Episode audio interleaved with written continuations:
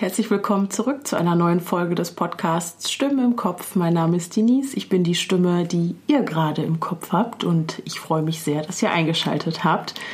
Ich hoffe, ihr hattet einen schönen Februar. Meiner war etwas stressig und sehr kurz, da einige Klausuren anstanden und drumherum noch viel Arbeit war. Aber das liegt jetzt hinter mir und ich kann mich jetzt endlich wieder um mein kleines Herzensprojekt hier kümmern. Bei der Recherche zum heutigen Fall hatte ich immer wieder ein regelrechtes Flashback zur dritten Folge, zumindest was meine Ratlosigkeit betrifft.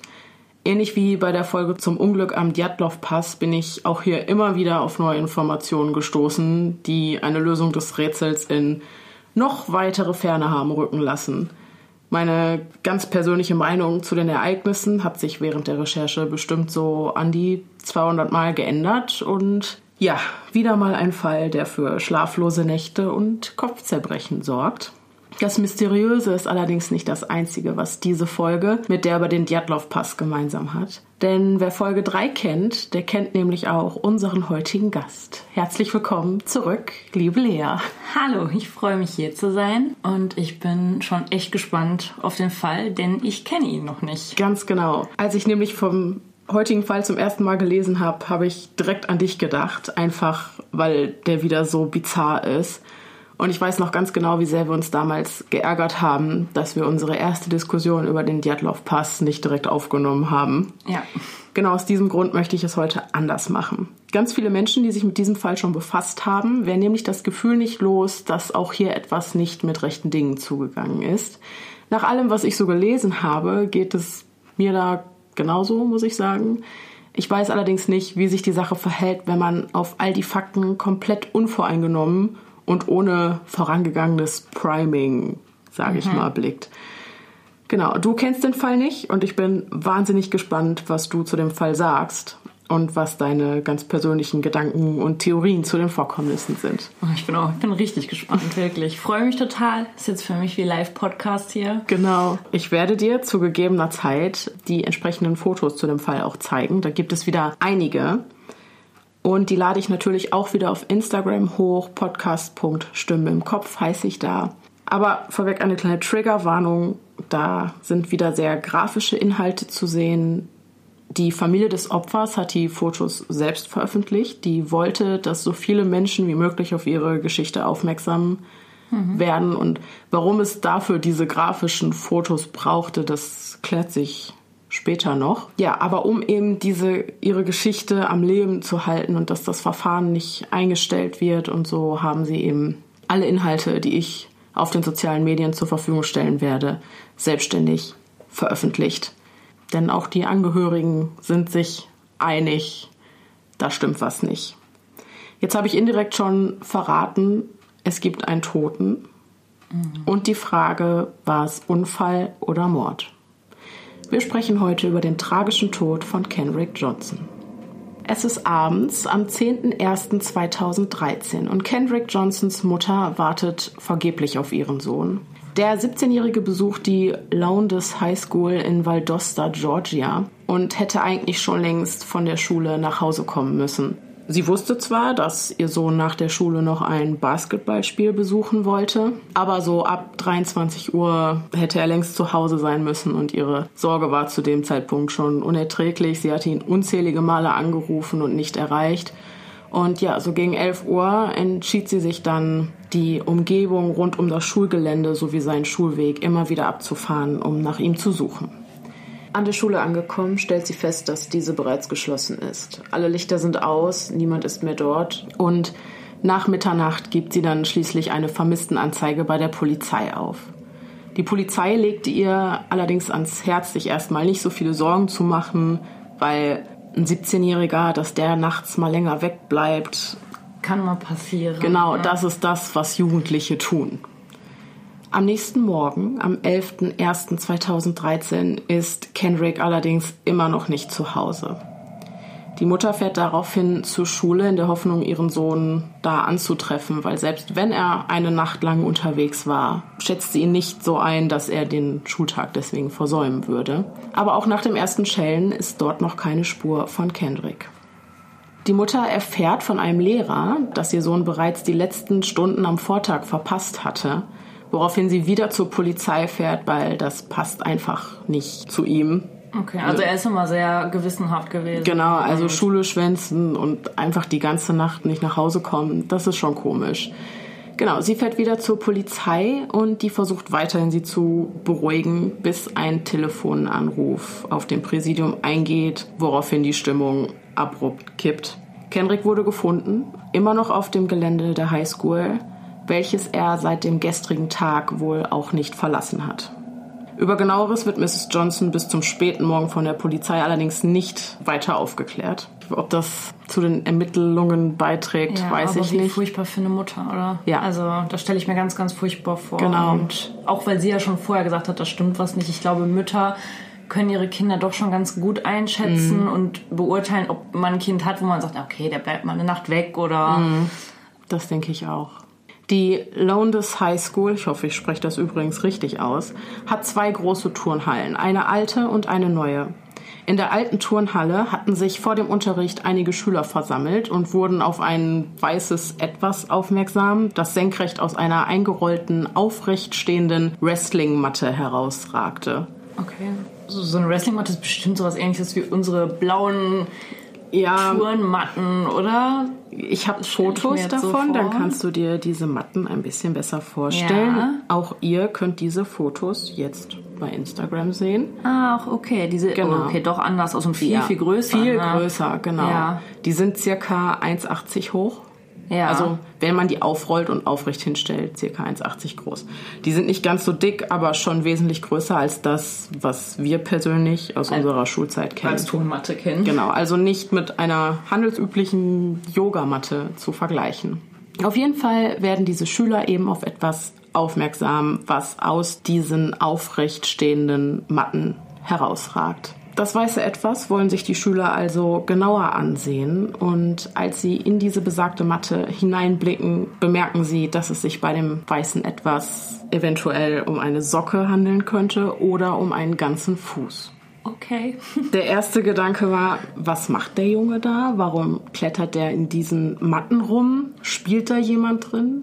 Und demnach fragen sie auch, wie bist du da reingekommen? Brauchst du Hilfe, da wieder rauszukommen? Was machst du da? Nur ganz schnell wird ihnen klar, dass wer auch immer in dieser Matte steckt, sich nicht bewegt und auch nicht antwortet und dass sie dringend Hilfe brauchen, weil sie es alleine nicht schaffen, die Matten umzudrehen und die Person zu befreien.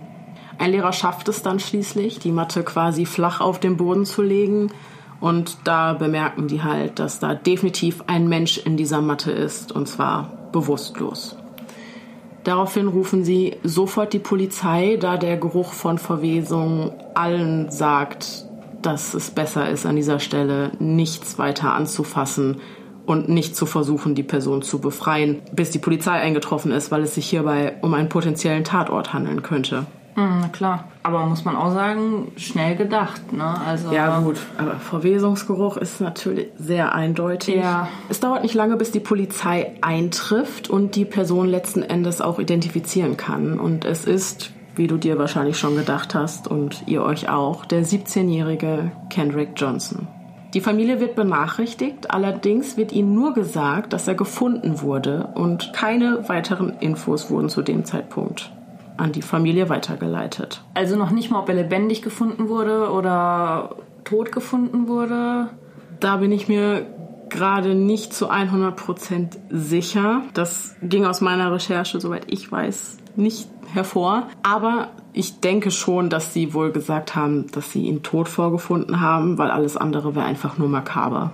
Ja, ja, Oder? Das stimmt. Ja, aber ich Also- habe mal von einem Fall gehört, wo auch die Familie dann benachrichtigt worden ist und halt auch nur, dass die Person gefunden wurde und ähm, die wussten Stunden später halt auch immer noch nicht, ob lebendig oder tot. Ne? Also das wurde dann erst mitgeteilt, als die Polizei dann nach den Ermittlungen, nach den ersten Ermittlungen nach Hause zu der Familie gefahren ist und ja, Okay, also ich vermute, dass sie es den Eltern schon gesagt haben, aber ich weiß es nicht zu 100 Prozent.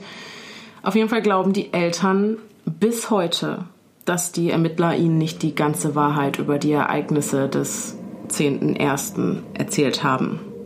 Die Leiche war nämlich kaum vom Schulgelände gebracht worden. Da machte der Police Officer die erste offizielle Ankündigung, dass Kenrick Johnson am 10. Januar zum Sportunterricht wollte, demzufolge in die Turnhalle gegangen ist, wo er ein paar seiner Schuhe versteckt hatte, und zwar am Grund dieser Matten oder in diesen mhm. eingerollten Matten.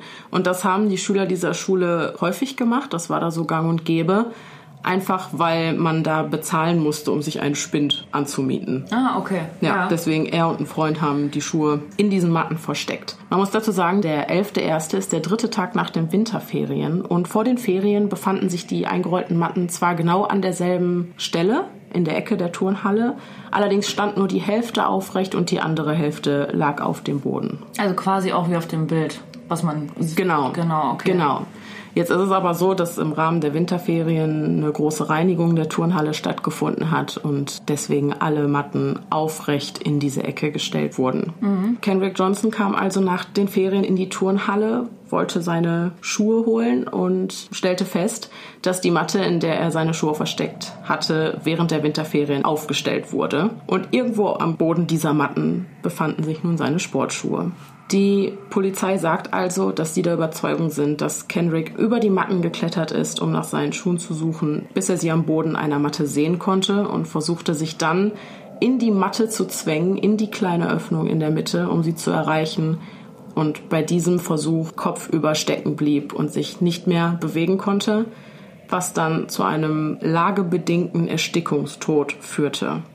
Okay. Die Sache ist allerdings, dass diese Diagnose wahnsinnig schwer zu stellen ist. Dieser lagebedingte Erstickungstod ist erstens wahnsinnig selten und das ist eigentlich so das, was in den Obduktionsbericht geschrieben wird, ja, wenn alle anderen Todesursachen eigentlich ausgeschlossen werden können. Okay. Vor allen Dingen würde mich jetzt interessieren, ich habe die Bilder ja jetzt gerade gesehen oder das Bild mhm. und ich weiß ja jetzt nicht, wie groß oder schwer er unbedingt war, aber ich kann mir schon vorstellen, dass ein Mensch genug Kraft hat, sich so weit, sag ich mal, zu schütteln oder halt versuchen zu rollen, dass zumindest die Matte umkippt. Gut, aber wenn diese Matte inmitten von ganz vielen anderen Matten steht, ja, dass die quasi von allen Seiten gestützt wird, ja. glaube ich, ist das schwierig. Ich glaube, es ist schon schwierig, sich selbst daraus zu befreien. Aber da gehen wir auch weiter drauf mhm. ein, weil, wie gesagt, die Polizei sagt, tragischer Unfall die Familie ist damit aber gar nicht einverstanden und ganz viele andere Menschen okay. aus Jetzt der Community auch nicht. ja. Genau, die Polizei geht also von einem schrecklichen Unfall aus. Aber wie kann es sein, dass mitten am Tag, während des Schulgeschehens, kurz vor dem Unterricht, ein Junge in dieser Matte stecken bleibt, es keine Zeugen gibt, keine Hilferufe? Das ist allein schon komisch. Ja. Er hatte ja kurz darauf Unterricht. Deswegen ja. ist er ja überhaupt in die Turnhalle gegangen. Also, also auch Sportunterricht dann wohl, oder? Genau, die Überwachungskamera zeigt noch, wie er die Halle kurz vor dem Vorfall betritt. Und da sind einige Jungen zu sehen, die in der Halle einfach Basketball spielen. Okay, ja, das passt ja dann Eben. nicht zusammen. Und ne? da, man würde doch mitbekommen, die Turnhalle ist nicht mal wirklich groß. Also man müsste eigentlich mitbekommen, wenn da jemand in einer Ecke, in einer, in einer, diese Matte rutscht und da nicht mehr rauskommt. Ja. Und du, du stirbst ja nicht auf der Stelle. Nee, natürlich nicht. Und ja. vor allen Dingen, wie du gesagt hast, Hilferufe. Also wenn ich dann merken würde, oh Gott, ich komme hier nicht mehr raus und mhm. mir wird langsam die Luft knapp, fange ich ja an, um Hilfe zu rufen. Eben. Ne? Also Eben. der wird ja nicht direkt erstickt sein. Ne? Das genau. ist ja also tatsächlich ja. dann so, dass man dann anfängt, okay, ich merke gerade, es wird eng, ich kriege Panik und dann fange ich an, um Hilfe zu rufen, ja. automatisch schon. Ja, und es waren also nachweislich Kinder in der Turnhalle, während Kenrick in die Matte kroch. Und das mhm. macht einfach keinen Sinn. Eigentlich unmöglich, dass man da dann keine Hilfe bekommt oder dass niemand einen hört. Nee. Als die Familie eben diese Geschichte der Polizei über den Tod ihres Sohnes hört, überkam sie eben das Gefühl, dass diese Geschichte nicht der Wahrheit entsprechen kann. Anfangs dachte die Öffentlichkeit, dass es einfach die Reaktion einer Familie ist, die den Verlust eines geliebten Menschen nicht wahrhaben will. Ist ja auch nachvollziehbar, Klar, dass natürlich. es ein tragischer Unfall ist. Ne? Aber als den Eltern dann endlich Zugang zu den Aufzeichnungen der Ermittlungen und zu Kenricks Leiche gewährt wird, ändert sich das Blatt. Je mehr weitere Informationen sie über den Fall veröffentlichen, desto mehr Unterstützung bekamen sie dann daraufhin von der Öffentlichkeit. So langsam kann die Mehrheit der Bevölkerung verstehen, welches Problem die Familie Johnson mit der Geschichte der Polizei hat. Die Familie veröffentlicht unter anderem ein Postmortem-Foto von Kendrick im Internet und löst damit eine regelrechte Lawine aus.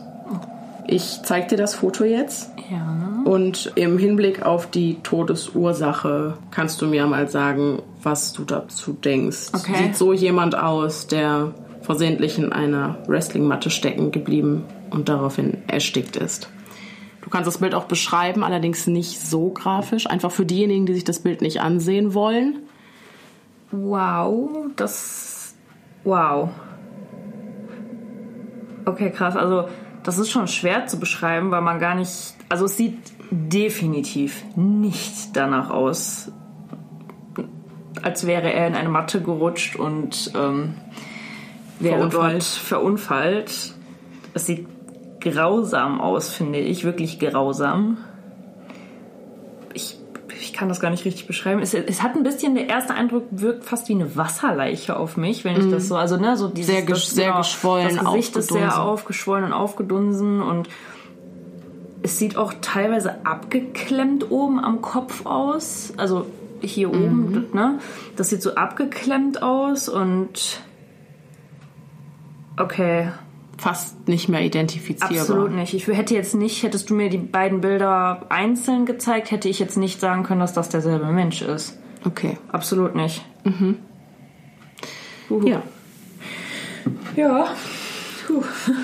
Und genau dieses Foto ist eben der Grund dafür, warum die Familie auf ihren Verdacht besteht, dass ihr Sohn gewaltsam zu Tode kam. Für sie ist dieses Foto der Beweis, dass es sich beim Tod ihres Sohnes eben nicht um einen Unfall handeln kann.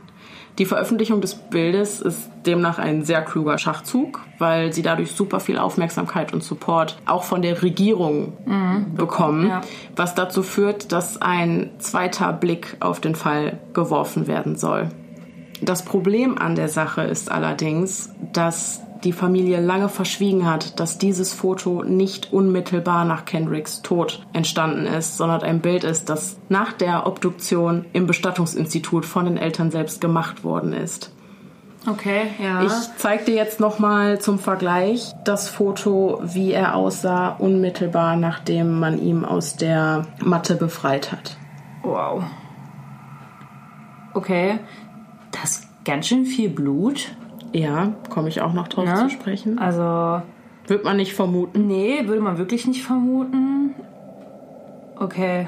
Aber, es sieht bei weitem nicht so grafisch aus wie, wie das. das, andere Bild. Nee, absolut nicht. Genau. Ich meine, ich muss zugeben, bis auf das Blut, nur der Kopf selber könnte darauf schließen lassen, dass er wirklich da drin festgesteckt hat und halt wirklich vielleicht doch erstickt Ja, ist. auch diese bläuliche Genau, Verfärbung. Ne, weil beim, beim, nach dem Tod sickert das Blut ja eigentlich nach unten in den Körper, aber dadurch, dass er kopfüber Genau, hing, die Schwerkraft genau, macht ihre Arbeit und genau, auch dadurch lassen sich sicherlich auch Schwellungen bis zu einem gewissen Grad erklären.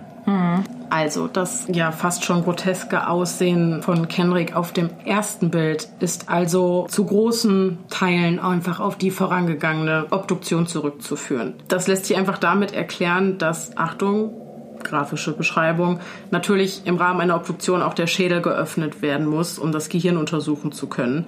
Und für diesen Zweck wird die Kopfhaut durch einen großen Schnitt am Kopf geöffnet und quasi nach vorne gezogen, was diesen Effekt des Geschwollenen und auch dieser Einschnürung, die du gesehen hast, verstärkt. Also durch dieses Skalpieren sieht er einfach auf dem Bild, was von den Eltern im Bestattungsinstitut gemacht wurde, wesentlich verschwollener aus. Das stammt also nicht von einer Gewalteinwirkung, sondern von der Autopsie. Nichtsdestotrotz hat das Bild seinen Sinn und Zweck gehabt, mehr Aufmerksamkeit. Aber das ganze Geschehen rund um die Veröffentlichung hatte auch eine Schattenseite. Nämlich kamen dadurch dann wieder Diskussionen auf, dass die zuerst veröffentlichten Bilder ja quasi eine manipulierte Variante darstellen, die nicht so viel über die Todesursache verrät, wie zunächst angenommen. Und da fragen sich natürlich viele, hat die Familie das gewusst? Haben die das absichtlich so dramatisch inszeniert? Ja, aber das ist, glaube ich, auch das Problem mit der heutigen Zeit und dem Netz. Und ich glaube, dass die Familie wahrscheinlich einfach wirklich nur diese Aufmerksamkeit im ersten Moment wollte, nicht negativ, sondern Ja. diese Aufmerksamkeit im Sinne von, ich, wir glauben nicht, dass unser, unser Sohn Mhm. so verstorben ist, wie es uns berichtet wurde. Und ähm, wir hätten gerne diese Hilfe, diese Unterstützung von, von anderen Menschen. Ja. Und ähm, ich glaube nicht, dass da eine bösartige Absicht Nein, hintergesteckt hat. Also Glaube ich auch absolut nicht. Du musst dir vorstellen, du kommst ins Bestattungsinstitut Mhm. und siehst deinen Sohn zum ersten Mal so. Und wahrscheinlich wussten sie selber gar nicht, dass es durch die Autopsie verursacht worden ist. Nee, denke ich auch nicht. Ich glaube, in dem Moment denkst du ja auch nicht so rational, oder? Also, Nee. Auch ohne die Fotos war es für mich nicht eindeutig ein Unfall. Mhm. Wie dem auch sei, welchen Zweck die Fotos jetzt hatten, ob berechnend oder nicht berechnend, ich glaube nicht, dass da mutwillig etwas ins Netz gestellt wurde. nur inszeniert um- wurde, genau. Und ja, dieses Foto hat viele Menschen dazu bewegt, sich die anderen Hinweise vom Tatort noch einmal genauer anzusehen. Und der erste Hinweis ist die Matte, in der Kenrick gefunden wurde.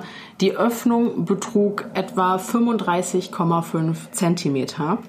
Die Spannweite von Kenricks Schultern 48,26 Zentimeter. Also körperlich hätte er eigentlich gar nicht dazu in der Lage gewesen sein können, in diese Matte zu kriechen. Was dafür spricht, dass er eingerollt worden ist. Und auch sein Vater ist etwa genauso groß wie er und startete ein Experiment, in dem er versuchte, auf die gleiche Weise in eine der Matten zu klettern. Was ihm aber nicht gelang. Und ja, er hat nicht mal die Schultern da reinbekommen. Auch da gibt es Fotos von. Ja. Natürlich könnte die Schwerkraft ihm eine Hilfe gewesen sein, durch diese schmale Öffnung zu rutschen. Aber ich persönlich halte das für sehr unwahrscheinlich. Wenn du etwas auf dem Grund dieser Matte erreichen willst, wie würdest du das angehen? Ich würde die Matte umschmeißen, halt versuchen. Ich, wie gesagt, ich weiß nicht, wie schwer die sind, deswegen kann ich das nicht beurteilen. Aber ich würde niemals, was aber auch daran liegt, dass ich Enge nicht besonders mag, aber ich würde niemals halt Kopf über irgendwo reinklettern. Ich glaube auch nicht, dass das ein normaler Mensch machen würde, in so eine große Matte. Ich glaube es eigentlich auch nicht. Jedenfalls hat man ihn in einer Art Taucherposition gefunden, bei der er einen Arm nach vorne streckte und den anderen eng am Körper hielt. Der Griff nach vorne spricht auf der einen Seite natürlich wieder für den Unfall, auf der anderen Seite bringt man sich durch diese Position ja umso mehr in eine Zwickmühle. Einfach weil man seinen einen Arm komplett einklemmt und man möchte ja auch die Schultern besonders schmal machen. Wenn ich in eine solche Matte klettern würde, würde ich das anstellen, indem ich beide Arme nach vorne nehme. Erstens, um meine Schultern möglichst schmal zu machen und zweitens, um eben beide Hände frei zu haben, um mich gegebenenfalls an den Seiten oder am Boden abstützen zu können. Deswegen spricht es eigentlich wieder gegen den Unfall. Kommen wir zu dem zweiten Hinweis und zwar zu den Schuhen. Erstmal gucken wir uns die Schuhe an, die er an diesem besagten Tag trug, also nicht die, nach denen er greifen wollte. Und auch hier gibt es ein Bild von der Position seiner Schuhe, die er am besagten Tag anhatte. Ähm, warum liegen die neben ihm? Also, Erklär mal. Also man sieht jetzt gerade die gerollte Matte und man sieht seine Füße, seine Socken, sein, also seine Beine, die nach oben rausragen quasi. Und die Schuhe liegen neben ihm in der Matte drin. Also Hier quasi hinter seinen Kniekehlen. genau. Also als hätte die jemand da reingeworfen, oben drauf geschmissen. So könnte man das jetzt beschreiben, finde ich. Genau. Das ergibt überhaupt keinen Sinn. Das Einzige, wie ich mir das erklären kann, ist, dass er seine Schuhe durch Strampelbewegungen abgestreift hat und die einfach dahinter gefallen sind. Aber ich glaube, die würden doch eher. Die Hacke ist ja das Erste, was aus dem Schuh rauskommt, wenn man sich die so abstreift, dann würden die doch eher nach vorne fallen und nicht hinter deine Beine. Und die würden auch eher kreuz und quer fallen und nicht Ja, so die sehen halt wirklich dahinter positioniert Aus. aus. Das Bild, das müsstet ihr euch ansehen. Das ist auch nicht weiter Nein, grafisch, nicht- nee. nur einfach um das besser zu verstehen, welches Problem wir damit haben. Und ja, da sind die Leute, die von einem Mord ausgehen, auch unserer Meinung, denn die gehen da ganz stark davon aus, dass die Schuhe von einem Täter mit in die Matte eingerollt wurden, um sie eben dort zu verstecken. Wie du es eben auch schon mhm. gesagt hast. Wenn wir uns die Schuhe ansehen, nach denen er gegriffen hat, fällt uns auf, dass unter seinem Kopf eine Blutlache ist. Du hast ja eben auch schon gesagt bei dem Bild, ganz schön viel Blut. Mhm. Das lässt sich ganz einfach damit erklären, ihm ist das ganze Blut in den Kopf gelaufen und kleinere Gefäße können den Druck auf eine so lange Zeit nicht standhalten, platzen gegebenenfalls und so kann es eben zu Blutungen aus ja, den Gesichtsöffnungen kommen. So kann man diese Blutlache erklären. Aber komisch ist, dass der Schuh, nachdem er greift, nicht mit Blut betröpfelt ist, sondern auf der Blutlache liegt. Okay, wow. Also man müsste ja meinen, dass der Schuh lag da ja bevor er angefangen hat zu bluten. Ja, ich sehe jetzt gerade das Bild von dem Schuh. Mhm. Ähm, das ist wirklich extrem, weil ich, also man würde ja wirklich davon ausgehen, klar, wenn das passiert, wie du sagst, ist eine normale Reaktion des Körpers, aber dann wäre das Blut ja auch auf diesen besagten Schuh gelaufen. Genau. Also es wäre ja nicht drumherum gelaufen und der Schuh wäre sauber geblieben wie. Und er liegt halt wirklich auf, dem Blutfleck. Blut, genau. Ja. Und er, also das ist zwar ein hauptsächlich schwarzer Schuh, aber dennoch mit weißen Anteilen und man kann, ja, finde ich, erkennen. Könnte man das Blut erkennen. Genau, der ist blitzblank sauber. Da sind keine Blutspuren drauf. Nee. Was? Also bei der Blutmenge, die ich auf dem anderen Bild gesehen habe, hätte definitiv auf diesem Schuh auch Blut sein müssen dann. Ja. Das heißt also, das Blut müsste vor dem Schuh dort gewesen genau. sein, ja. Dann gibt es wieder Leute, die sagen, dass er den Schuh gegriffen hat und dann erst nach dem Blutverlust fallen gelassen hat. Das macht für mich persönlich aber keinen Sinn, weil bis es zu diesen Blutungen kommt, dauert es eine Weile. Und ich denke, zu diesem Zeitpunkt müsste die Bewusstlosigkeit oder vielleicht sogar der Tod schon eingetreten sein. Mhm. Außerdem darf man auch eins nicht vergessen, wenn es der Unfall gewesen wäre, tut mir leid, dann hat er ja bestimmt zu einem zu irgendeinem Zeitpunkt Panik bekommen. Natürlich, du merkst mhm. gerade, es, ist, es geht meinem Ende zu, die Luft wird knapp. Ja.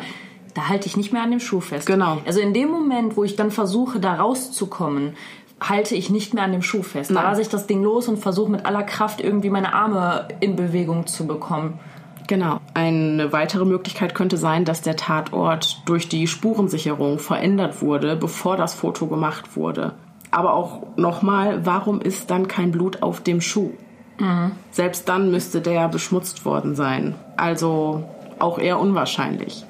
Was die Familie von Kenrick Johnson glaubt, ist, dass das ganze Szenario gestellt wurde. Mhm. Von vorne bis hinten, ne? Ja. Einfach als. Genau, dieser ganze Tatort. Warum, komme ich später drauf zu sprechen. Kommen wir zum dritten Hinweis. Man hat noch weiteres Blut in der Sporthalle gefunden. Einmal einen Streifen an einer Wand und einmal an Papierhandtüchern auf dem Mädchenklo. Oh. Diese beiden Blutproben wurden allerdings getestet und passten nicht zu Kendricks. Das heißt, es war nicht sein Blut. Und gut, ich meine, Turnhalle, da kommt es öfters mal zu. Verletzungen. Ich weiß nicht, wie oft einer von uns damals einen Ball ins Gesicht gekriegt hat und dann ja. Nasenbluten hatte oder weiß ich nicht. Das wurde also ziemlich schnell abgetan, was ich auch ein bisschen seltsam finde. Ist gut, es wurde festgestellt, das ist nicht Kenricks Blut, aber von wem ist es dann? Da hätte man ja durchaus noch weiter testen können. Ja, auf jeden Fall. Man hätte ja zumindestens, ich sag mal, von der Schule irgendwie ein paar Proben nehmen können, von genau. Schülern. Ne, da hätten sich ja wahrscheinlich auch welche freiwillig gemeldet, um mhm. ihre Probe abzugeben und zu sagen, hey, hier, kann von mir sein oder wenigstens den Versuch herauszufinden, ja. von wem es sein könnte. Gab es in letzter Zeit Verletzungen? Ja, Wer war klar. da involviert? Keine Ahnung. Das, man hätte auf jeden Fall ein bisschen mehr ermitteln können. Ein weiteres Problem ist, was es unter anderem so schwer macht, die Fragen, die Familie zum Tod ihres Sohnes hat, zu beantworten, ist die Tatsache, dass der Vorfall so schnell als Unfall abgetan wurde, dass diese ganzen Hinweise nicht mal ordnungsgemäß archiviert oder gelagert wurden. Und halt wahrscheinlich auch nicht untersucht wurden. Ne? Nicht Etwa. weiterhin, ja. nein. In der Turnhalle wurde nämlich des Weiteren noch ein T-Shirt gefunden. Das ist auch auf einem Video zu sehen. Und dieses T-Shirt wurde niemals als potenzieller Hinweis gehandhabt. Es wurden keine Tests gemacht, außer eben, dass ausgeschlossen wurde, dass das Blut nicht vom Opfer stammt. Die Schuhe wurden ebenfalls nicht als Hinweise angesehen. Und das ist eben das, was die Familie und die Öffentlichkeit so wütend macht. Es macht halt wirklich den Anschein, als hätte die Polizei für sich eine Lösung des Falls gefunden, nämlich dass es ein Unfall war und dass sie weiterhin keinen Gedanken daran verschwendet haben, den Fundort von Kenricks Leiche dennoch als einen Tatort zu behandeln, für den Fall, dass sich die Sachlage vielleicht nochmal ändert und die Ermittlungen erneut aufgenommen werden müssen. Mhm. Es mag vielleicht auf den ersten Blick nach einem Unfall aussehen, aber Nichtsdestotrotz ist ein Junge im Alter von 17 Jahren ums Leben gekommen und das auf eine schon sehr seltsame Art und Weise. Ja, absolut. Hinweis Nummer 4 ist das Material der rund 35 Überwachungskameras, die überall auf dem Gelände rund um die Turnhallen zu finden sind. Davon zeigen allein vier das Geschehen innerhalb der alten Turnhalle und dementsprechend groß war die Hoffnung der Johnsons, auf den Aufnahmen endlich Antworten auf all ihre Fragen zu finden – doch sie brachten nur noch mehr auf. Erst einmal dauerte es Monate, bis den Johnsons endlich ein Einblick in das Material gewährt wurde, da die Aufnahmen durch den Family Educational Right and Privacy Act, also ein Gesetz, das die Privatsphäre der Schüler schützt, gesichert sind. Es musste also erst ein richterlicher Beschluss erwirkt werden, der das Aushändigen und Kopieren der Bänder erlaubt. Doch anstatt zu zeigen, wie der 17-Jährige am 10.01.2013 in der Turnhalle zu Tode kam, zeigten sie ihn nur für wenige Sekunden beim Joggen durch die Turnhalle. Das Bild der Kamera, das die Wrestlingmatten in der Ecke filmte, war so unscharf, dass es keine Rückschlüsse auf das Geschehen des besagten Tages zuließ. Noch misstrauischer wurden die Johnsons, als sie die zahlreichen unerklärlichen Zeitsprünge in den Videos bemerkten. Entgegen der Anschuldigungen, die Aufnahmen seien manipuliert worden, beharren die Lowndes High School und die Polizei darauf, dass keine Veränderung des Materials stattgefunden hat. Der Sender CNN zeigt von Anfang an großes Interesse am Fall Kenrick Johnson und erhält eine Kopie der Aufzeichnungen. Sie engagierten einen Spezialisten für die forensische Untersuchung der Aufnahmen und Grant Fredericks findet eine plausible Erklärung für die Zeitsprünge und das unscharfe Bild. Die Zeitsprünge lassen sich nämlich durch einen Bewegungsmelder, der die Kameras nur bei registrierter Bewegung aktiviert, erklären und das unscharfe Bild ist lediglich das Ergebnis einer Linse, die nicht richtig fokussiert. Doch ihm fällt auf, dass auf allen vier Kameras, die das Geschehen innerhalb der Turnhalle aufzeichnen, jeweils über eine Stunde des Überwachungsmaterials fehlt. Was also in den ein bis zwei Stunden geschah, bevor Kendrick um 13.09 Uhr ein letztes Mal durchs Bild läuft, wurde entweder nie aufgezeichnet oder nachträglich entfernt. Grant Fredericks sagt nach seiner Analyse der Aufnahmen, dass das Material mehrfach verändert wurde, sowohl in der Bildqualität als auch darin, dass Bildmaterial abhanden gekommen ist da die Kamera, die den Flur zum Eingang der Turnhalle überwacht, unzählige Schüler zeigt, wie sie im Zeitraum der fehlenden Aufnahmen die Turnhalle betreten, ist er sich sicher, dass das Fehlen des Bildmaterials nicht auf mangelnde registrierte Aktivität zurückzuführen ist. Außerdem sind einige der Dateien so stark beschädigt gewesen, dass er sie nicht mal mehr öffnen konnte. Normalerweise ist es ja die Aufgabe der Ermittler, die Originalaufnahmen, also nicht die Kopie, vollständig anzusehen und zu analysieren. Stattdessen haben sich die Ermittler vor Ort nur einen ganz kleinen Teil der Aufnahmen angesehen und dann nach einer Kopie gefragt. So lag es also in den Händen der Schule zu entscheiden, welche Fassung der Aufnahmen sie der Polizei übergeben. Es gab also durchaus die Gelegenheit, das Bildmaterial nachträglich zu manipulieren. Lässt ja, sich ja klar. schlecht nachweisen einfach. Ja. Ja, natürlich, ja, ich weiß, was du meinst. Ich verstehe. Mhm. Klar, wenn das sowieso eine Kamera war, die immer nur bestimmte ähm, Zeiten aufgenommen hat, kann man ja easy, sage ich jetzt mal, was da rausschneiden und sagen, nö, da, zu der Zeit hat die Kamera halt nicht gefilmt. Und das ist ja doch in der Schule zur Unterrichtszeit recht unwahrscheinlich. Selbst ja. wenn es eine Kamera ist, die halt nur aufnimmt durch Bewegung, aber eine Stunde zu Unterrichtszeiten, wo dann da niemand langläuft oder niemand sich aufhält. Ja.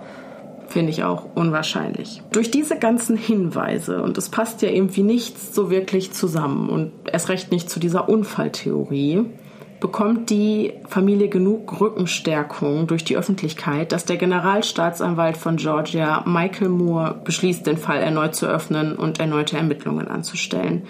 Damit wurde ebenfalls eine erneute Obduktion erwirkt. Und was bei dieser zweiten Obduktion festgestellt wurde, macht das Ganze nur noch mysteriöser.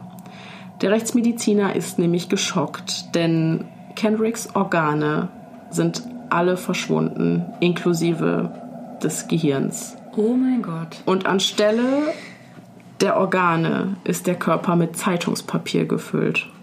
Oh mein Gott. Oh, ähm, also jetzt muss ich aber fragen, kennt sich ja ein bisschen aus, das macht man nicht bei einer Obduktion, oder normalerweise. Mm. Also ich weiß jetzt nicht, wie das ist, wenn man Organspender ist oder sowas, aber das macht man nicht, oder? Nein, also es ist zwar üblich, dass die Organe bei einer Obduktion für Untersuchungszwecke entfernt werden, aber regulär werden sie anschließend in Plastiksäcke gepackt und zurück in den Körper gelegt. Und nur die Organe, die für weitere Untersuchungen gebraucht werden, werden nach der Obduktion konserviert oder eingelagert. Eine Organspende kommt in Kendricks Fall auch nicht in Frage, da er, wie du bereits gesagt hast, zu lange tot war, sodass Verwesungsprozesse ja sogar schon eingetreten sind und seine Eltern wussten bis zur zweiten Obduktion auch nichts vom Fehlen der Organe. In einem Interview sagen die beiden, dass sie sich durch diese schreckliche Entdeckung von den Institutionen noch mehr im Stich gelassen fühlen und dass sie darauf vertraut haben, Kendrick beerdigt zu haben und nicht nur die Hälfte von ihm wie abstoßend und entwürdigend für seinen Vater dieser Umgang mit der Leiche seines Sohnes ist, wird auch nochmal klar, als er eben in diesem besagten Interview sagt, und das zitiere ich an dieser Stelle, vollgestopft mit Zeitungspapier, als wäre er eine Mülltonne. Seine Eltern waren also alles andere als einverstanden mit der Entnahme der Organe und sie wurden auch nicht darüber in Kenntnis gesetzt. Das Georgia Bureau of Investigation, das die Obduktion gemacht hat, sagt aus, dass sie nach der Autopsie ganz regulär die Organe in Plastiksäcken zurück in den Körper gelegt und ihn dann ans Bestattungsinstitut übergeben haben.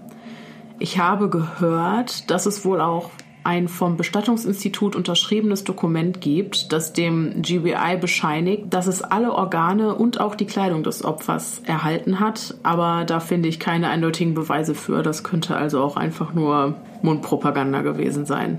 Als CNN dem Bestattungsinstitut dann einen Besuch abstattet und einige Fragen stellt, bekommen sie nur eine Antwort. Kein Kommentar. Erst in einem Brief an den Anwalt der Johnsons nehmen sie dann erstmals Stellung zu den Vorwürfen und sagen aus, dass sie die Organe nie erhalten haben und dass diese wohl durch natürliche Prozesse zerstört wurden. Der Präsident der National Association of Medical Examiners, die sind, soweit ich weiß, unter anderem für die Zertifizierung von Bestattungsinstituten zuständig, versicherte dem Sender, dass es keine geläufige Methode ist, die leeren Körper mit Zeitungspapier zu befüllen. Dafür wird in der Regel ein watteartiger Zellstoff verwendet.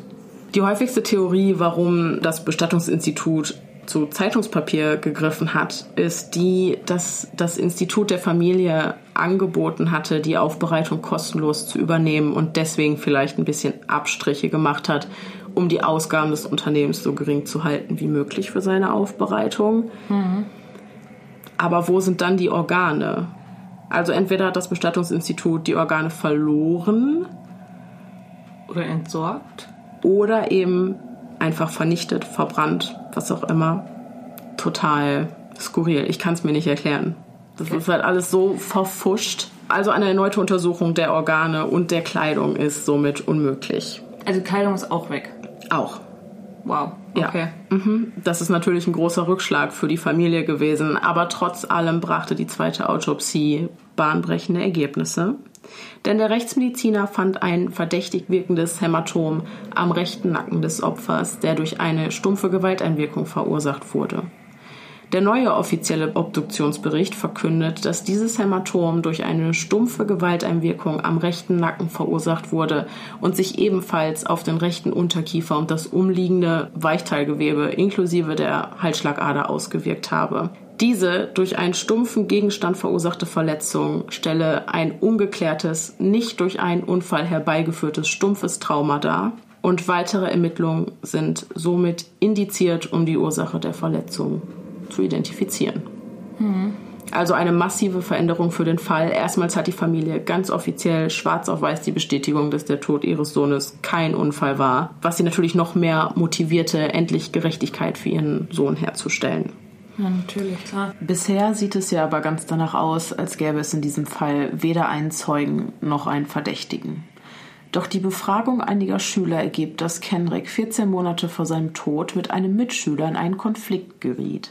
Dafür gibt es viele Zeugen, da die Auseinandersetzung in einem Bus auf dem Weg zu einem Footballspiel stattfand. Auch Kendricks Eltern verdächtigen den Footballspieler Brian Bell am Tod ihres Sohnes beteiligt zu sein.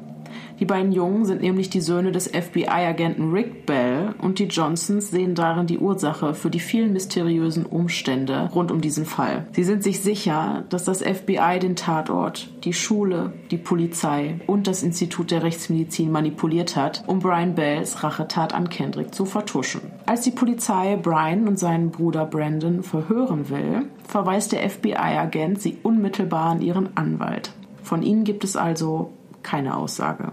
Als ein lokales Magazin über die verdächtigten Bell-Brüder berichtet, beginnen die Spekulationen im Internet. Das Misstrauen auf Seiten der Community wird nur noch größer, als einer der beiden in einem Tweet auf Twitter postet, ich kann es nicht gewesen sein, ich war vom 9. bis zum 11. auf einem Wrestling-Turnier. Tatsächlich lässt sich aber nachweisen, dass der Bus, der die Schüler zu dem Turnier brachte, erst am 10.01. abfuhr. Handelt es sich bei diesem öffentlichen Post also um den Versuch, sich ein Alibi zu verschaffen oder hat sich der Junge einfach nur vertan? Unter diesen Anschuldigungen, das muss man ja auch mal ganz ja. klar sagen. Also wenn mich jetzt jemand in der Öffentlichkeit so an den Pranger stellen würde, natürlich würde ich auch versuchen, mich zu verteidigen.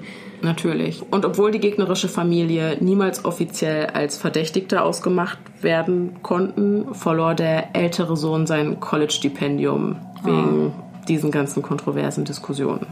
Ja, und das meine ich halt. Das ist halt, ja. also das finde ich auch furchtbar. Ich meine, man weiß ja nicht, ob sie es waren oder mhm. nicht, aber jetzt mal rein von den Beweisen her gesehen, ob manipuliert oder nicht, mhm. spricht ja vieles dagegen. Und gehen wir jetzt mal davon aus, dass die es nicht waren, wurde einem Menschen damit auf jeden Fall schon mal seine Zukunft genau. versaut. Durch diese ganzen Rumore und Anschuldigungen, ja, wo du jetzt schon mal die Beweise angesprochen hast. Also auch wenn die Daten nicht korrekt gewesen sein mögen, der Bus fuhr am 10.01.2013 um 12.30 Uhr los. Und wie wir auf den Aufnahmen der Überwachungskameras aus der Turnhalle sehen konnten, war Kendrick zu diesem Zeitpunkt definitiv noch am Leben. Also zumindest der ältere Bruder Brandon Bell kann zum Todeszeitpunkt eigentlich gar nicht vor Ort gewesen sein. Doch kurz bevor Kendricks Eltern dazu verurteilt werden, den Bells die Anwaltskosten zu ersetzen und Schadensersatz zu zahlen, geht bei der Polizei eine unerwartete Zeugenaussage ein. Ein 27-jähriger Mann namens Ryan Anthony Domek Hernandez behauptet ein spontanes Geständnis von Brian Bell gehört zu haben. Der Zeuge berichtet, dass er am 16. April gemeinsam mit Brian im Apartment des älteren Bruders Brandon gewesen sei. Brian habe ihm erzählt, dass er, sein Freund Ryan Hall und Kendrick in der Turnhalle erneut in einen Konflikt gerieten, bei dem es zu einer Rangelei kam. Um sich zu wehren, schlug Brian Kendrick eine 20 Kilogramm schwere Hantel in den Nacken, woraufhin dieser bewusstlos zusammenbrach. Brian habe anschließend seinem involvierten Freund gedroht um ihn zum Schweigen zu bringen. Nach diesen Ereignissen kontaktierte der Vater Rick Bell den Lowndes County Sheriff und den Rechtsmediziner, während ein anderer FBI-Agent die Aufnahmen der Überwachungskameras manipulierte.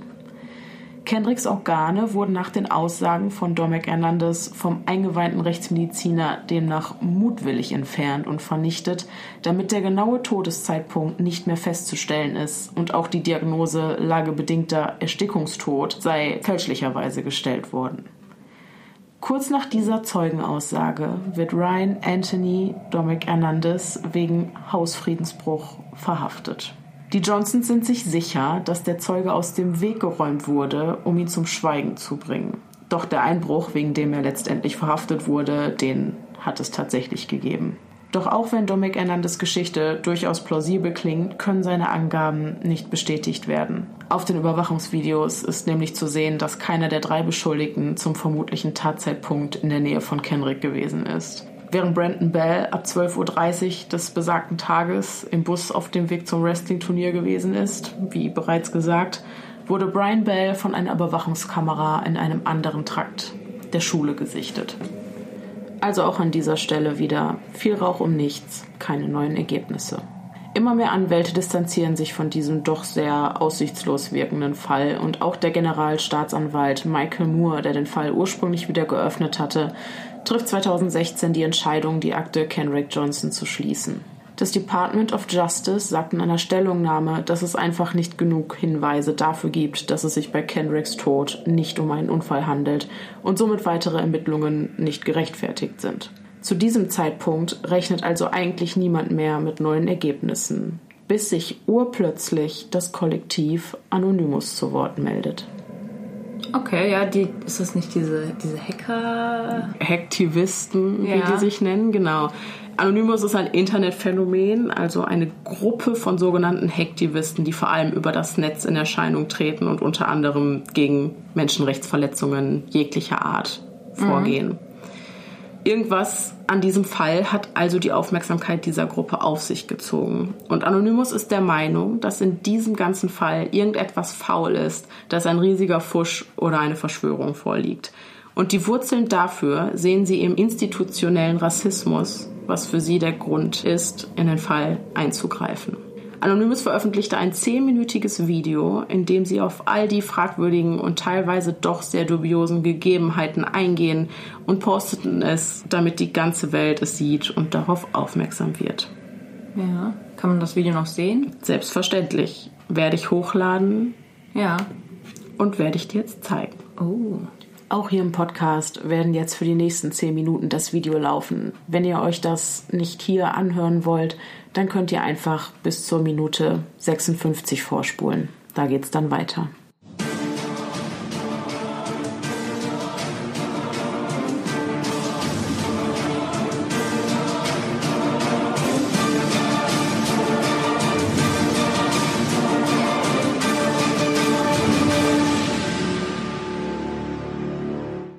Greetings world, we are Anonymous. On the evening of January 10, 2013, 17 year old Kendrick Johnson, a sophomore at Lowndes High School in Valdosta, Georgia, was reported missing by his mother Jackie, a bus driver for Lowndes County Schools. He had went to school that morning, but did not return home so his mother called 911. The following day KJ's body was discovered inside of a gym mat in Lowndes High School's old gym. The superintendent West Taylor's two daughters were the first to discover KJ's body by seeing a pair of feet with white socks sticking out of the vertical rolled gym mat. These students notified teachers and they moved the gym mat to the floor exposing KJ's body still in the gym mat. Local authorities were called, as well as the Georgia Bureau of Investigations. Both law enforcement agencies were on the scene for hours before the coroner was called, which is a violation of Georgia law. Paramedics that arrived on scene said the scene should be considered a crime scene. They were aware that the scene they were at was that of a homicide. The paramedics noticed bruising on KJ's body, including bruises to his neck and face. The law enforcement agencies did not secure the area with crime scene tape as they already had a theory in place as to what happened. Their official story is that KJ, whose shoulders measured 19 inches wide, dove headfirst into a 6 foot long rolled up gym mat, with a hole of 14 inches wide, to obtain a shoe. He had gotten stuck in the mat and being upside down for that long. He died. There was a pool of blood under the gym mat, but none on the shoe that he had dived in the mat to retrieve. KJ's shoes that he was wearing when he was last seen on the surveillance cameras were tossed into the mat near his feet that were in the air. There were also another pair of gym shoes and a hoodie near the gym mat. Those were not collected as evidence. There was also blood on a vertical beam located near the mat and the trash can in one of the bathrooms of the old gym was filled with bloody paper towels. These were quickly dismissed by saying a female had gotten injured in the old gym the night before, as KJ's dead body was laying in the mat. The blood was only tested to see if it matched KJ's, and it did not. When asked about the evidence that was not collected, Sheriff Chris Prime became angry and said this. Got some questions about the Kendrick Johnson case. Why not, sir? Because our case is closed.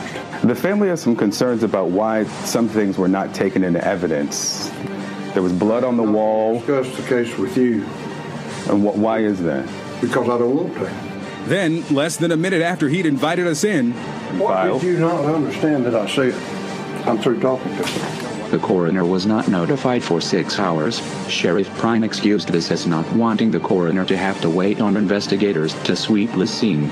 There are reports that the investigators wore gloves during the investigation, but they failed to wear foot protection. The foot protection is not to actually protect the shoes from anything, but to protect the scene from any foreign contaminants. Several students at Lowndes High School said they saw KJ's body be taken out of the gym immediately after discovery. The students who were interviewed about the discovery share a very similar explanation. They said students often played on top of the mats. On the evening of January 11th, Sheriff Prine was telling media it was an accident. Some information on positional asphyxia from Wikipedia.com was included in the sheriff's report. The coroner, after being pursued by Victor Blackwell from CNN, later admitted that the scene had been compromised and the report he wrote was changed by Lowndes County Sheriff. He provided his original report, and Lowndes County Sheriff's Office had removed many things from it. KJ's mother was at the office in the school that day checking to see if her son had come to school. He had been marked absent. During her time in the office, KJ's body was discovered and the school went on lockdown. Students of the school informed KJ's mother that it was her son that was found. She tried to go to the gym to identify the body, but law enforcement refused to allow her to see it. The next day, KJ's father, who was out of town for work, returned to town and tried to identify the body, but was denied access. The LSCO took KJ's body to the Valdosta Lowndes Regional Crime Lab. This lab does not have any affiliation with the GBI or the Office of the Coroner, but is directly connected to the Lowndes County Sheriff's Office and Valdosta City Police Department. Sheriff Prine was adamant in stating that officers in his office were not involved in compromising the death scene or the body as false. It was officers directly connected to LSCO that had access to the body after it was discovered. The gym mat shoe theory doesn't work. There is no way a teenager would dive headfirst into a mat propped up in the corner of the gym to get a shoe, while holding his headphones in his hand. If alone, it is impossible that his sneakers would end up on top of him. KJ's shoes were most likely taken off of him so his killers could more easily fit his body into the mat while rolling it up. From the very start, KJ's family never believed the story of the mat. It was only the second day back after Christmas break that KJ was killed. Lowndes High School was supposed to hand over all surveillance video the morning KJ's body was discovered. The IT tech said there was a problem and supposedly handed over video days later. KJ's family had to sue the school in court to get access to it. CNN also gained access to it and called experts in to evaluate. These experts said there was hours missing from the cameras right outside the gym. With all the discrepancies of evidence, testimonies, and witnesses, we call bullshit on the official story. So has the federal prosecutor who opened an investigation in October 2013, Karen Bell wife of FBI agent Rick Bell and mother of Brandon and Brian Bell, told the Atlanta Journal Constitution that her sons and FBI agent husband are the targets of a federal investigation. Brian and KJ had fought before and the Johnson family are suing Lowndes County School District for not protecting KJ from being bullied by the Bell brothers on campus. Brian is a star linebacker on the football team and is committed to playing for FSU football next year under coach Jimbo Fisher. In fact, Jimbo Fisher was visiting Lowndes High School and pulled Brian Bell out of class the morning that KJ's body was discovered in the old gym. In interviews, Karen Bell says her son is the victim and is afraid for his safety. There are only two students who refused to be interviewed by investigators Brandon and Brian Bell. However, Brian and his mother Karen have been interviewed by Atlanta Journal Constitution and Karen has given several interviews to Adam Floyd of the Valdosta Daily Times. Adam Floyd is the main writer assigned to the Kendrick Johnson case for the Valdosta Daily Times and is the creator of the Kendrick's Last Walk video on YouTube as well as providing a timeline for KJ's disappearance. You should know that Adam Floyd was a teacher at Mounds High School when KJ was killed. He left his teaching job to be employed full time at the Valdosta Daily Times. Brandon Bell told a reporter on Twitter that the wrestling team was in Macon, Georgia on January 9th, 10th, and 11th. The information first given by Lowndes High School was that the wrestling team left early on the morning of January 10th. Now, thanks to evidence found through the Johnson family lawyers, Lowndes High School has admitted that the wrestling team did not leave LHS until 12:30 on January 10th. This leaves a block of time in which KJ, Brandon, and Brian Bell all had lunch. The narrative provided by Lowndes County Sheriff's Office said that KJ went missing during fourth block. However, thanks to an interview with Lee Touchton, lead investigator of the SCLC, we know KJ went missing during third block, where he shared a lunch period with both Bell brothers. Recently released surveillance video by the Johnson family lawyers shows Brandon Bell crossing the hallway back and forth by the old gym. At one point, he completely changes his clothing. There is a cover up of mass proportions in Valdosta, Georgia. There is no way that the official story could be the truth. KJ was found beaten and bloody stuffed inside of a mat that he could have gotten out of. The collection of evidence was mishandled purposely to help cover up the crime. The surveillance was edited with hours deleted. The only DNA tested the blood on wall to match KJ's and it didn't match. What really happened to Kendrick Johnson that day? Who killed that boy before he could begin exploring life after high school? Why did the authorities not do a full and complete investigation into the death of this teen? With every piece of new evidence that is revealed, there are more questions raised than answers given. Some black students were told they were not allowed to be interviewed by law enforcement. Administration at Mounds High School told students if they talked, their graduation would be threatened. The people of Valdosta know a cover-up has taken place and that local law enforcement will harass and arrest them for providing false statements. The people are afraid of the backlash if they come forward. The time has come for those people to join the fight for justice. Expose the corrupt for who they are. Expose the racism that is alive and well in Valdosta. The time has come to stand against the oppressors and fight for the truth. We are anonymous. We are legion. We do not forgive. We do not forget. Lowndes County, Georgia. You should have expected us. Krass.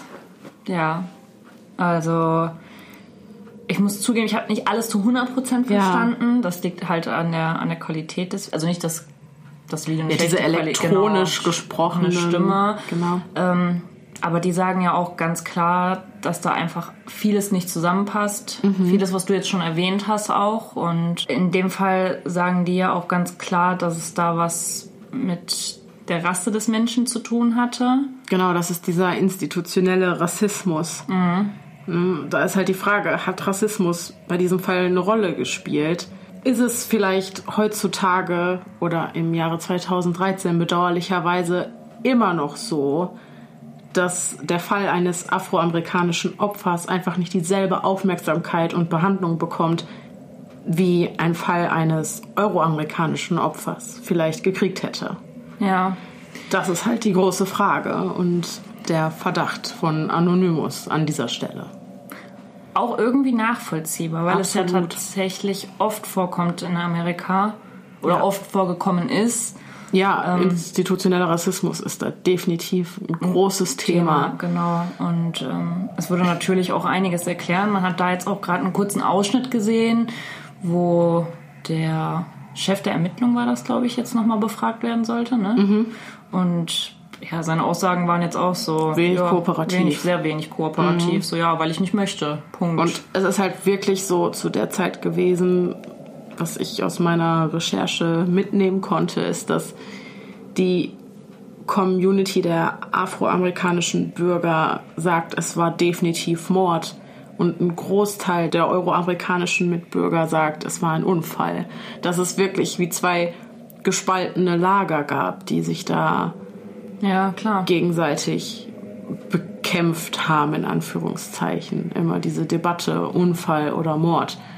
Und ich kann durchaus verstehen, dass das Gefühl der Ungerechtigkeit aufkommt, weil man hat wirklich das Gefühl, dass die Polizei den Fall nicht wirklich ernst genommen hat. Die, es so viele Versäumnisse.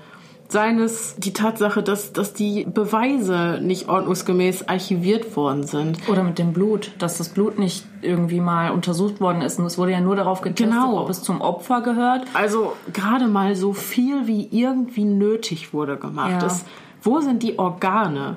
Ja. Der Organhandel, noch ein ganz anderes Thema. Wobei, ob das da jetzt noch Sinn macht, nachdem der Tod schon so lange eingetreten ist. Aber Obwohl ja auch hier, ähm, ich habe gerade mal ganz kurz in die Kommentare gelünkert unter das Video und ähm, auch jemand gesagt hatte, dass ja beiden Elternteilen des verweigert wurde, den Sohn zu sehen. Also der Mutter ja auch unmittelbar Ja. nach dem Tod. Also es wurde beiden Elternteil, der Vater war wohl außerhalb der Stadt beruflich unterwegs und selbst als er dann zurückkam, ähm, wurde es ihm auch zuerst verwehrt, das, seinen Sohn zu sehen. Also die haben den ja wirklich erst zu Gesicht bekommen, nachdem er schon obduziert worden ist. Das stimmt. Also man kann ja jetzt noch nicht mal sagen, und die Schüler, wenn ich das gerade richtig verstanden habe, wenn nicht, dann tut's mir leid, aber wenn ich das richtig verstanden habe, hat Anonymous ja gerade gesagt, dass viele der afroamerikanischen Schüler gar keine Interviews geben durften. Ne? Also, dass die gar nicht erst befragt worden sind, auch von der Polizei nicht. Und dass er direkt nach dem Fund quasi aus der Turnhalle raustransportiert Genau. worden ist. Also das ist gar nicht so dieses, diese Untersuchung vor Ort Genau. gemacht worden, sondern er ist Ja. unmittelbar nach dem Fund direkt aus Genau. der Halle raustransportiert worden. Man konnte nicht sehen, Genau, die haben überhaupt nicht in Frage gestellt. dass da dass irgendwas... unmittelbar nachdem die Leiche aus dem Schulgebäude abtransportiert wurde, sagt der Polizeichef ganz offiziell tragischer Unfall. ja, Punkt fertig. Zu diesem Zeitpunkt konnte man ja noch gar nichts sagen. Der wurde ja nicht mal obduziert. Mhm. Das ist das, was ne, der ach, wobei Was nicht mal auf- dem ersten Blick sieht das für mich nach einem Unfall aus. Mhm. Es waren ja Schüler in der Turnhalle. als Da er hätte ja, selbst wenn es ein Unfall gewesen wäre, hätte doch jemand geholfen. Ja, Das ist natürlich auch schwierig, da man den Todeszeitpunkt nicht wirklich festmachen kann. Ist es halt nochmal schwieriger zu sagen, waren da wirklich Leute in der Turnhalle? Gab es vielleicht einen ganz kurzen Zeitraum, wo da niemand war? Und diese Zeit wurde dann sofort ausgenutzt. Nur, ich, also, da dann jemanden umzubringen und innerhalb von so kurzer Zeit, also, das verstehe ich auch nicht. Wie, wie soll das zeitlich gepasst haben? gar nicht eigentlich. Ne? Also Ohne Zeugen genau, ohne Zeugen. jemanden in dieser Matte verschwinden zu lassen. Ja, Also, wie gesagt, meine Meinung ändert sich minütlich. Es ist bei mir immer, also ich rieche schon mehr Lunter, als dass ich sagen würde, ist ein Unfall, Punkt, fertig.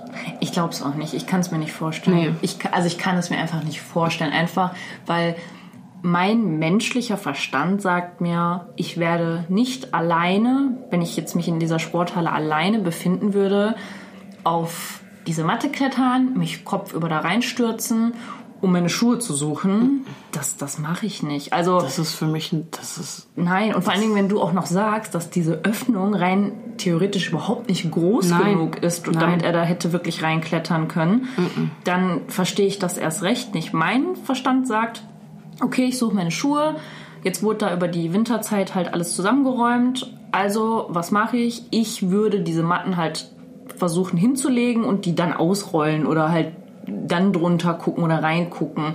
Aber ich kletter nicht oben drauf und stecke meinen Kopf rein. nein. Das, das ergibt für mich keinen Sinn. Und wenn ich mir dann auch noch die Schuhe abstreife, fliegen die in alle Richtungen, aber nicht exakt hinter Ja. meiner Ferse. Es sind so viele seltsame Ja. Aspekte. Aber auch wenn Anonymous sich eingeschaltet hat, hat das leider nicht wirklich etwas verändert. Im Jahr 2018 hat die Familie eine dritte Autopsie beantragt. Im November kam dann der Bericht und in ihm stand geschrieben, dass die Todesursache kein Unfall war. Also haben wir jetzt einen Bericht, der sagt, es war ein Unfall und zwei Berichte, die sagen, es war kein Unfall. Was ist deine abschließende, ganz persönliche Theorie? Ja, also ich glaube nicht, dass es ein Unfall war, von den Informationen, die ich jetzt habe. Einfach weil, ich fasse mal zusammen, was ich jetzt habe. Es war ein junger, fitter Mann. Ich glaube einfach nicht, dass er wirklich in die Matte geklettert ist, Kopf über und stecken geblieben ist, dass das keiner mitbekommen haben soll, dass das wie gesagt einfach nur ein doofer Unfall war, weil ich glaube auch schon, dass Menschen doch eine gewisse Kraft entwickeln können, wenn wenn wenn es um ihr Leben geht. Und hat man sowas schon mal irgendwo in den USA sonst gehabt, dass ein Mensch in so einer Wrestlingmatte erstickt ist? Ja, ne, also es ist ja jetzt auch kein gängiger Tod, dass man sagt, das ist schon zwölfmal passiert, okay, war Ganz selten, sehr, ne? sehr selten. Das, deshalb, für mich ergibt das keinen Sinn. Ich könnte jetzt niemanden ausmachen, wo ich sage, der war es. Ich weiß von diesen zwei Brüdern zu wenig. Und ähm, Das sind ja auch die einzigen, die die Aussage, also an Schülern, sind diese beiden Brüder die einzigen, die die Aussagen verweigert haben. Okay. Kann natürlich, es macht auch Sinn, wenn du von Anfang an beschuldigt wirst, Ja, ist es vielleicht auch das Klügste, nicht zu sagen, wer weiß, was die Anwälte denen geraten haben. Ja, oder was der eigene Vater als FBI-Agent denen geraten hat, ne? Genau. Aber ich gehe nicht davon aus, dass es ein Unfall war. Das ist meine persönliche Meinung. Ich, ich glaube es einfach nicht. Wie gesagt, er sieht fit aus. Ich kann mir nicht vorstellen, dass er es vielleicht nicht sogar geschafft hätte, sich zu befreien. Das weiß ich nicht. Aber auch diese Umstände mit dem Schuh, das war für mich irgendwie, glaube ich, noch mit das Ausschlaggebendste sogar. Weil wenn dieses Blut darunter läuft, okay, das ergibt bis dahin fast alles Sinn. Aber das läuft ja nicht an dem Schuh vorbei und der Unter Schuh, ja, Schuh. und, Und der Schuh bleibt bleibt sauber. Ja. Das ist für mich tatsächlich mit das Ausschlaggebendste, weil alles andere könnte man noch irgendwie Mhm. Doch als Unfall hinstellen, vielleicht. Mhm. Wenn man jetzt doch mal davon ausgeht, dass ein Mensch nicht so weit denkt, dass sowas passieren könnte und vielleicht einfach mit ein bisschen Naivität da dran geht und sagt, ach ja, passt schon, ich mach das mal und dann da stecken bleibt. Aber ich weiß ja jetzt auch nicht, wurde das untersucht. Hat der unter den Fingernägeln Reste von dieser Matte vielleicht gehabt? Das sind ja alles Sachen, die man hätte untersuchen können, weil der hätte ja dann bestimmt versucht, sich da rauszukämpfen. Ganz bestimmt. Und dann hätte man in dieser Matte wahrscheinlich Kratzspuren gefunden oder unter seinen Nägeln oder weißt du, was ich meine? ja, absolut, absolut. Guter Punkt. Ne? Wenn man sowas mal untersucht hätte vielleicht, dann wäre vielleicht da nochmal die Chance gewesen zu sagen, hey, der hat versucht, sich rauszukämpfen, Leute, aber er hat es nicht geschafft. Hier, der hat unter den Nägeln was gehabt und der hat da Kratzspuren. Aber all das gibt es ja nicht. Nein. Also ich würde es jetzt auch als Mord sehen, ja. Wer, weiß ich nicht. Leider nicht. Sonst. Nein. Aber ähm, ja, tragisch, wirklich sehr, sehr tragisch. Auch hier, wir werden es heute vermutlich nicht mehr erfahren, aber ich stehe da vollkommen hinter Kendricks Familie. Ich finde, sie sollten weiter kämpfen, weiter versuchen, dass der Fall ja nicht kalt wird, Ja. quasi.